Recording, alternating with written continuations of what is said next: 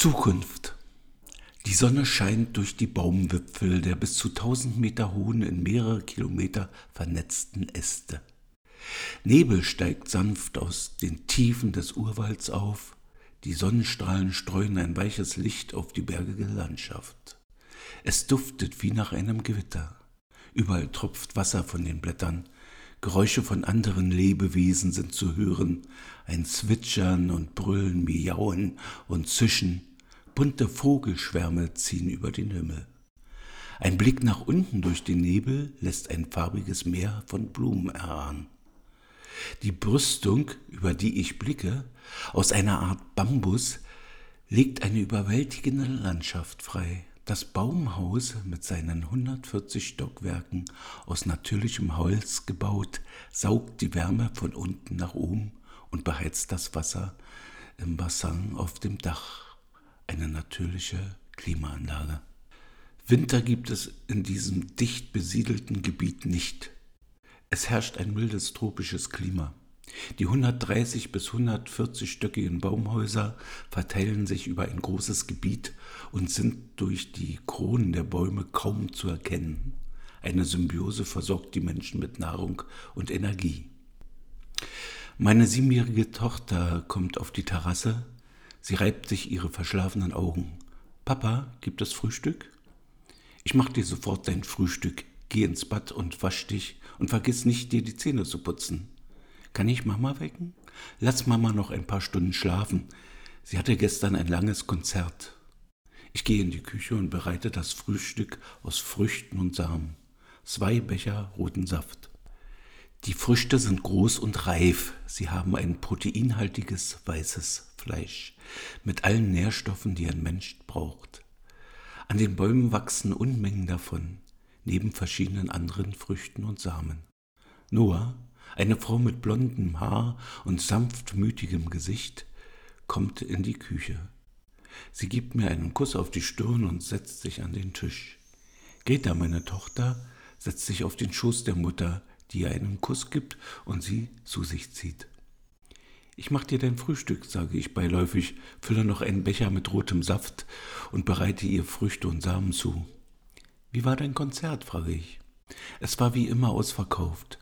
Immer dieselben Stücke, dasselbe Orchester und trotzdem können die Menschen nicht genug davon bekommen.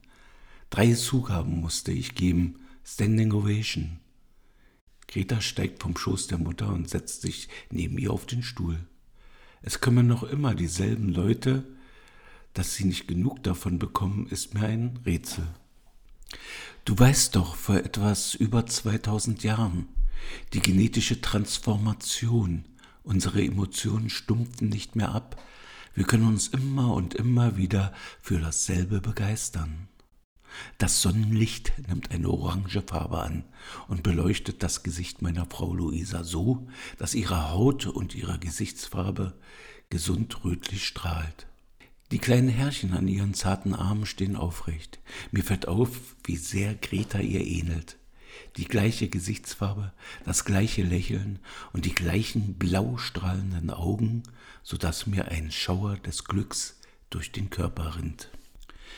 Im TV reden sie dasselbe wie gestern, das Endspiel im Basketball der Wolfs, neue Technologien, die gestern schon neu waren, und wie wir uns gesund ernähren.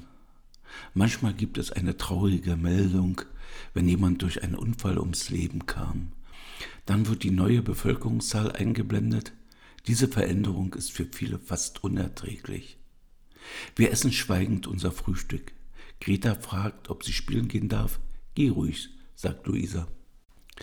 Wir waschen gemeinsam das Geschirr ab. Ich umarme Luisa zärtlich, schaue ihr in die Augen und sage, es ist mir egal, ob sich meine Gefühle durch die genetische Transformation nicht mehr abstumpfen. Wenn ich dir in die Augen sehe, verliebe ich mich immer wieder aufs Neue in dich. Luisa gibt mir einen Kuss auf den Mund. Ich verliebe mich auch jeden Tag wieder in dich. Ich muss mich fertig machen für die Arbeit. Geh ruhig, sagt Luisa. Ich übe dann noch ein wenig Klavier. Ich ziehe mich an und gehe zur Tür. Luisa umarmt mich und gibt mir einen richtigen Kuss. Bis nachher, Schatz, sagt sie. Ich trete hinaus auf den Gang. Der Aufzug wartet schon auf mich. Ich fahre in den zwölften Stock, in die medizinische Abteilung. Wir sind zwar genetisch verändert, krank werden können wir trotzdem. Es sind meist harmlose Erkrankungen. Doch müssen sie behandelt werden, um das Leid des Patienten zu lindern. Jeder in unserer Gemeinschaft hat eine Aufgabe, muss eine Stunde am Tag arbeiten. Nur so können wir existieren. Einige sind Kinderbetreuer, andere kümmern sich um die Roboter, von denen wir eine Menge haben. Ernteroboter, Haushaltsroboter und Roboter, die unsere Häuser in Schuss halten. Der Aufzug fährt nach unten, wird schneller, dann wieder langsamer. Zwölfter Stock, medizinische Abteilung, sagt die Stimme aus den Lautsprechern. Die Tür öffnet sich, ich steige aus. Hallo Noah, lange nicht gesehen. Karl steigt aus dem Nachbaraufzug und lächelt mich an. Hallo Karl, wie geht es dir denn? Wie kommst du mit der Entschlüsselung unserer Gene voran? Es ist schon merkwürdig.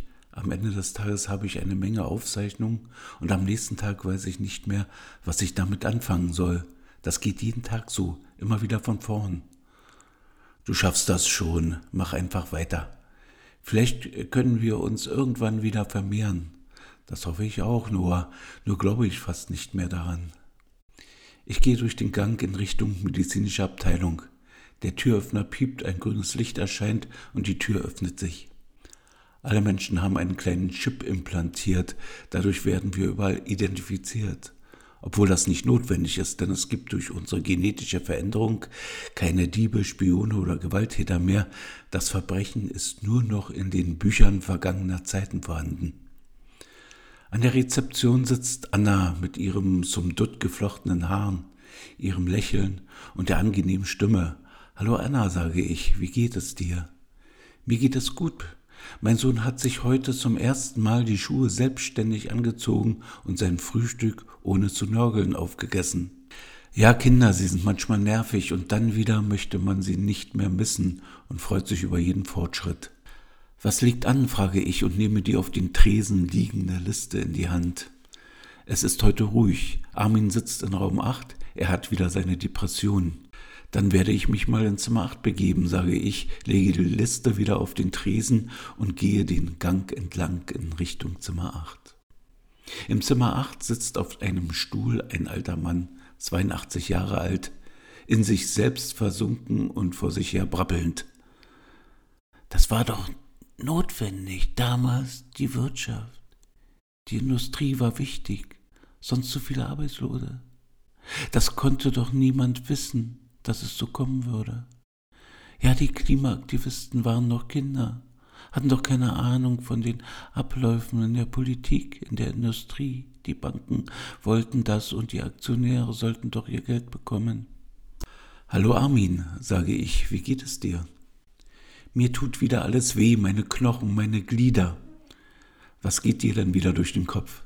Grübelst du wieder? Lass es gut sein, du kannst jetzt auch nichts mehr ändern. Das Jahr 2030 war ein schlimmes Jahr. Ich war noch in der Politik und hatte Verantwortung. Die Industrie sagte mir, dass sie dabei sind, etwas Großes zu erfinden, um die Klimakatastrophe zu verhindern. Das sagten sie. Glaub mir das nur. Ich habe doch keine Arbeitslosen haben wollen und das ganze System verändern. Wie sollte das gehen? Ich brauchte Zeit. Im Sommer 2030 ging es los. Die Klimaforscher hätten nicht gedacht, dass es so schnell geht. Die Katastrophen schienen sich zu multiplizieren. Monatelange Trockenheit und dann Regengüsse wie aus Eimern. Der Boden nahm das nicht mehr auf. Fluten, Erdrutsche. Der Meeresspiegel stieg ruckartig an. Das Eis auf Grönland schmolz immer schneller. Die Pole schmolzen. Auf einmal auch der Südpol. Riesige Tsunamis vernichteten unsere Küsten. In den Städten hatten wir Hitzewellen mit über 50 Grad, die Menschen starben wie die Fliegen. Es gab kein Trinkwasser mehr, und in den armen Ländern gab es nichts mehr zu essen. Was sollten wir tun? Von ca. 8 Milliarden Menschen blieben bis zum Jahr 2036 nur noch 2 Milliarden übrig. Wir lebten unter unmenschlichen Bedingungen, meist unterirdisch, wenig oder verschmutztes Wasser, kaum Nahrung. Wir forschten in den Laboren an genetisch veränderten Pflanzen und Tieren. Wir wollten das Genom des Menschen so verändern, dass wir wenig und verschmutztes Wasser zu uns nehmen können und mit wenig Nahrung auskommen. Uns sollten die Wetterextreme wie Hitze und Kälte nicht mehr so viel ausmachen. Im Jahr 2041 wurden wir, die wir noch übrig waren, geimpft. Im Reagenzglas erzeugte Pflanzen wurden gepflanzt. 3000 Arten, Tiere aus dem Reagenzglas, 150 Arten.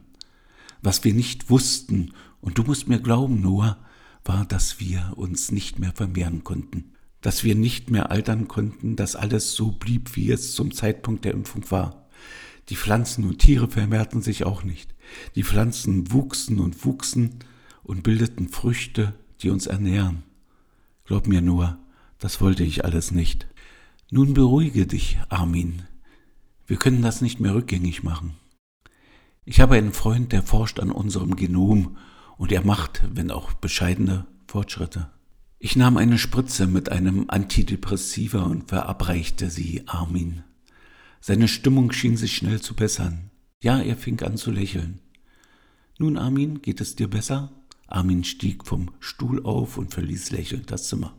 Wir wollten. So ein Blödsinn. Ich wollte das alles nicht. Vielleicht ging es ab einem bestimmten Zeitpunkt nicht mehr anders. Was soll's, es ist vorbei. Ich ging zurück zum Tresen, Anna telefonierte mit ihrem Mann. Entschuldige, Anna, gibt es noch etwas zu tun? fragte ich. Anna sprach in das Telefon einen Moment und sagte zu mir gewandt, nein, es gibt keine weiteren Patienten. Ich sagte, gut, dann gehe ich, bis morgen. Bis morgen, sagte Anna. Ich verließ die medizinische Abteilung und ging zum Aufzug. Ich fahre mit dem Aufzug zurück in den 125. Stock. Ich verlasse den Aufzug, biege nach rechts ab und gehe zum Spielplatz. Greta spielt mit ihrer Freundin Hopse. Dieses alte Spiel hat alles überstanden. Ein Spiel, das die Kinder schon immer gespielt haben. Ich kenne das aus meiner Kindheit, als die Welt noch in Ordnung war. Ein wenig bunte Kreide, dann wurden die Kästchen auf den Gehweg gezeichnet, in die man springen musste. Die Linie durfte man nicht betreten und daneben springen durfte man auch nicht eigentlich ein Spiel für Mädchen, aber wir Jungen haben manchmal mitgespielt. Wenn wir daneben gehüpft sind, haben sich die Mädchen über uns lustig gemacht. Greta, rufe ich, kommst du mit oder möchtest du noch ein bisschen bleiben? Greta ist so in das Spiel vertieft, dass sie mich nicht hört. Greta, rufe ich etwas lauter. Greta schaut auf, sieht mich und kommt auf mich zu. Möchtest du noch etwas bleiben oder hilfst du mir beim Mittagkochen? Ich bleibe noch, sagt Greta und wendet sich ihrer Freundin Johanna zu, die aufgeregt nickt. In Ordnung, sage ich. In einer Stunde gibt es Essen. Ich gehe zurück nach rechts zur Wohnung. Es piept, die Lampe wird grün und die Wohnungstür öffnet sich. Beim Eintreten höre ich schon das Klavierspiel von Luisa. Sie übt das Klavierkonzert Nummer 2 von Prokofjew, eins meiner Lieblingsstücke. Ich gehe in die Küche, wasche mir die Hände, nehme ein paar Früchte und wasche sie ab. Dann gebe ich ein paar Samen in die Küchenmaschine, drücke auf den Knopf und ein weißes Mehl ist im Behälter. Ich backe ein paar Brötchen. Die Früchte schneide ich in Scheiben, würze sie mit allerhand Gewürzen und lege sie in die Pfanne. Luisa kommt in die Küche. Es riecht so gut. Was kochst du denn Feines? Ich mache uns ein paar Steaks mit Brötchen. Ich habe heute keine Lust, etwas Aufwendigeres zu kochen, sage ich. Luisa umarmt mich von hinten und kuschelt sich kurz an mich. Ich deck schon mal den Tisch, sagt sie und geht zur Anrichte, um die Teller auszunehmen. Greta und Johanna kommen in die Wohnung. Darf Johanna zum Essen bleiben? fragt Greta. Wenn ihre Mutter einverstanden ist, sage ich dann gern. Ich mache immer eine Portion mehr, die essen wir dann am Abend, Greta und ich. Luisa ist ja in der Oper und gibt ihr Konzert. Der Tisch ist gedeckt, wir setzen uns hin. Wie geht es dir, Johanna? frage ich. Gut. Was machen deine Eltern? Geht es ihnen gut? Ja, wie immer. Immer dasselbe. Nach dem Essen laufen die Kinder wieder zur Wohnungstür hinaus. Es ist gut, dass wir uns keine Sorgen machen müssen, sage ich zu Luisa gewandt. Ja, das ist gut, aber auch ein wenig langweilig. Wie meinst du das? frage ich. Ein wenig Sorgen und ein wenig Angst kann ich auch mal gebrauchen, so als Gefühle, die ich vergessen habe. Ich nahm Luisa in meine Arme und küsste sie. Du möchtest etwas fühlen, sage ich und kitzel sie an der Taille. Sie fängt an zu lachen und zieht mich in Richtung Schlafzimmer. Ich öffne meine Augen. Luisa schminkt sich, ich sehe sie im Spiegel. Wie spät ist es? frage ich. 17 Uhr, sagt Luisa. Du hast so fest geschlafen und so süß ausgesehen, dass ich dich nicht wecken konnte. Spielt Greta noch draußen, frage ich. Nein, sie sitzt in ihrem Zimmer und malt, sagt Luisa und setzt die Wimpernzange auf die andere Seite. Dann werde ich mal aufstehen. Ich kann jetzt bestimmt die ganze Nacht nicht mehr schlafen. Drei Stunden Schlaf am Nachmittag, sage ich. Ich gehe ins Bad, wasche mir das Gesicht mit kaltem Wasser, dann trockne ich mich ab. Dann klopfe ich an Gretas Tür, sie sagt leise, komm rein. Greta sitzt an ihrem Tisch und zeichnet einen Vogel mit bunten Federn, gelben Augen und rotem Schnabel. Es kommt mir vor, als leuchteten seine Farben.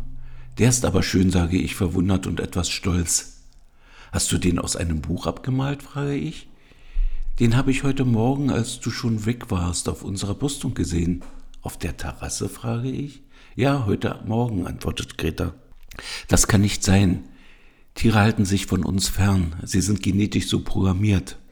Sicherlich hast du das geträumt. Nein, das habe ich nicht geträumt, wirklich nicht, sagt Greta ganz empört. Luisa kommt ins Zimmer. Ich muss dann jetzt los, sagt sie. Greta steht auf und umarmt sie. Dann setzt sie sich wieder auf den Stuhl und zeichnet weiter. Ich umarme Luisa und gebe ihr einen sanften Kuss auf die Stirn, so dass das Make-up nicht verschmiert. Dann bis morgen früh, sage ich. Bis morgen früh, mein Schatz, sagt Luisa und geht. Hast du Hunger? frage ich Greta. Ja, ich möchte gern süße Fladen mit Konfitüre essen, sagt Greta. Das ist aber ein Frühstück, sage ich. Dann machen wir eben mal Frühstück zum Abendbrot, wendet Greta ein. In Ordnung, dann mache ich Fladen mit Konfitüre, sage ich mal was anderes. Die Sonne scheint durch die Baumwipfel der bis zu tausend Meter hohe, in mehrere Kilometer vernetzten Äste. Nebel steigt sanft aus den Tiefen des Urwalds auf, die Sonnenstrahlen streuen ein weiches Licht auf die bergige Landschaft.